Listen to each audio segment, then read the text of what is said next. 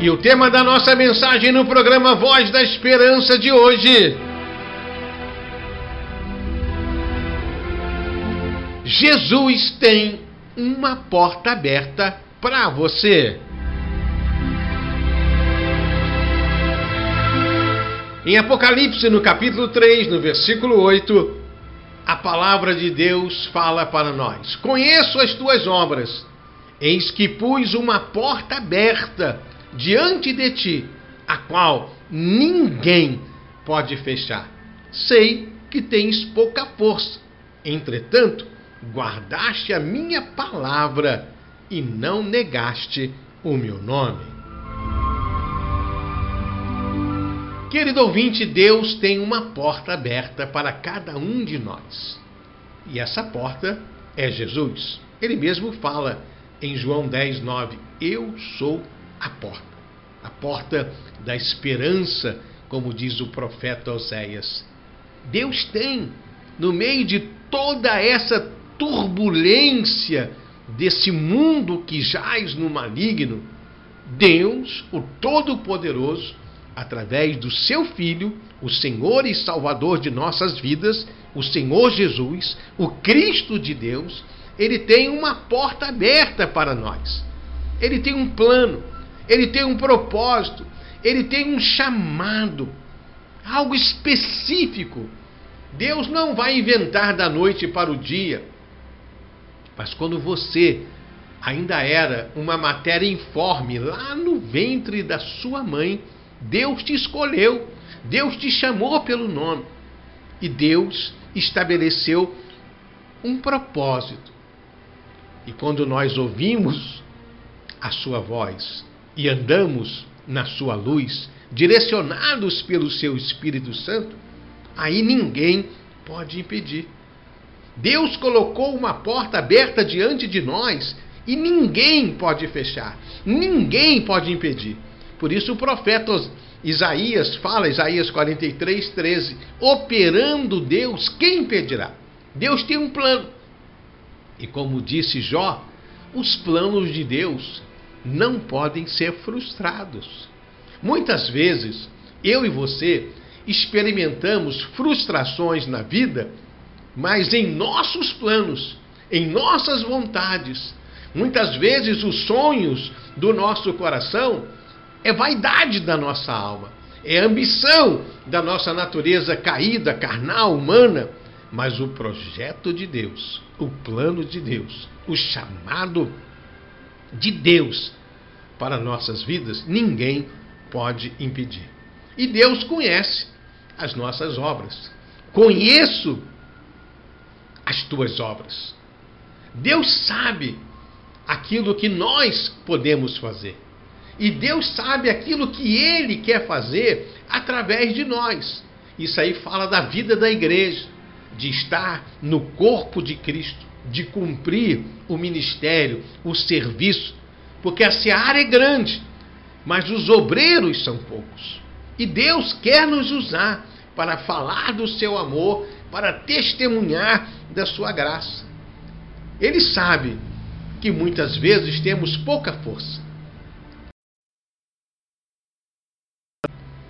Na sua natureza humana, ele é limitado. Ele é fragilizado por tantas coisas. Mas a Bíblia diz assim: digo fraco, eu sou forte. Ei, você que está me ouvindo aí, que se sente fraco, cansado, oprimido pelos problemas, pelas circunstâncias da vida, diga: eu sou forte em nome de Jesus. Não é a força do dinheiro, não é a força física, é a força, o poder, a virtude de Deus em nome de Jesus.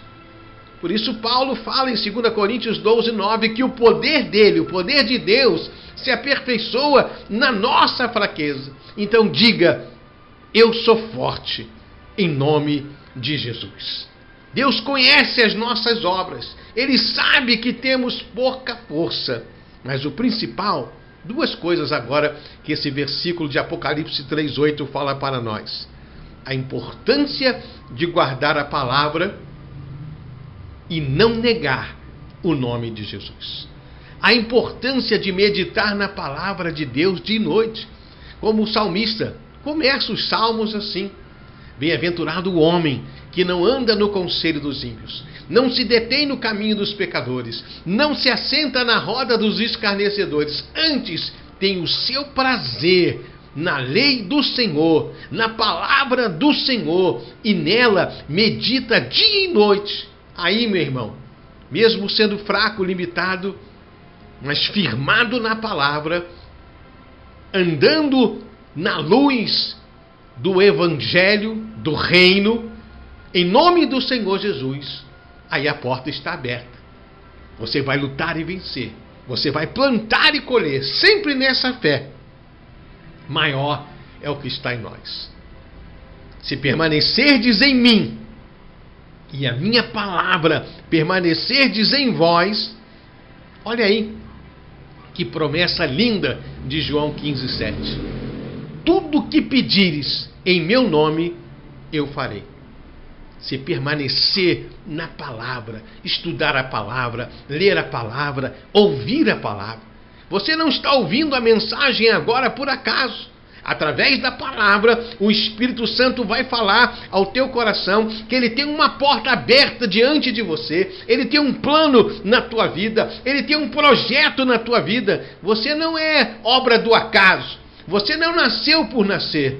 Você nasceu para vencer. Aquele que é nascido de Deus vence o mundo. E a vitória que vence o mundo é a nossa fé nesse nome santo. É guardar esse nome, guardar essa palavra. Jesus é a palavra.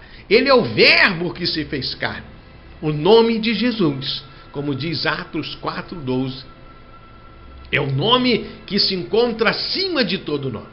E é no nome do Senhor Jesus que eu estou aproveitando essa oportunidade, através das ondas amigas dessa emissora abençoada, para dizer para você, em nome do Senhor Jesus, que Deus tem um plano na tua vida, que Deus tem um propósito na tua vida. E ninguém, ninguém Ninguém pode impedir. Deus conhece as nossas obras. Deus sabe que nós temos pouca força, mas vamos guardar a palavra, meditar na palavra e vamos entrar por essa porta que é Jesus. As portas estão abertas a porta da salvação. Eu sou a porta. Aquele que quiser entrará e sairá e encontrará pastagens. O Senhor é o nosso pastor, é Ele que nos conduz aos pastos verdejantes. É vida abundante, é vida abençoada, é vida zoe, é vida no espírito, é paz que excede todo entendimento, é unção que despedaça todo jugo. E quem está dizendo isso? Quem está dizendo isso? Não sou eu, pastor Felipe, ou nenhum outro pastor, pregador Aquele que diz é verdadeiro. É aquele que tem a chave de Davi, que abre e ninguém fecha, e que fecha e ninguém abre. Apocalipse 3:7. As chaves de Davi, as chaves do reino, Jesus deu a nós como igreja, porque ele, Jesus, tem toda a autoridade no céu e na terra. Ele tem um nome que se encontra acima de todo nome e ele manda te dizer isso nessa manhã. Ele tem uma porta aberta diante de você. Ele tem um plano específico para a sua vida. Ele tem um propósito. Embora muitas vezes eu e você, a gente não entende muitas coisas pelas nossas limitações. Mas aí é aquilo que Paulo diz em Romanos 8, 28. Todas as coisas contribuem para o bem daqueles que amam a Deus, daqueles que são chamados segundo o seu propósito. Deus tem uma porta aberta para você. Deus tem um propósito específico na sua vida e essa porta, esse propósito, ninguém pode impedir. Pare e pense, e muito mais o Espírito Santo quer falar ao seu coração.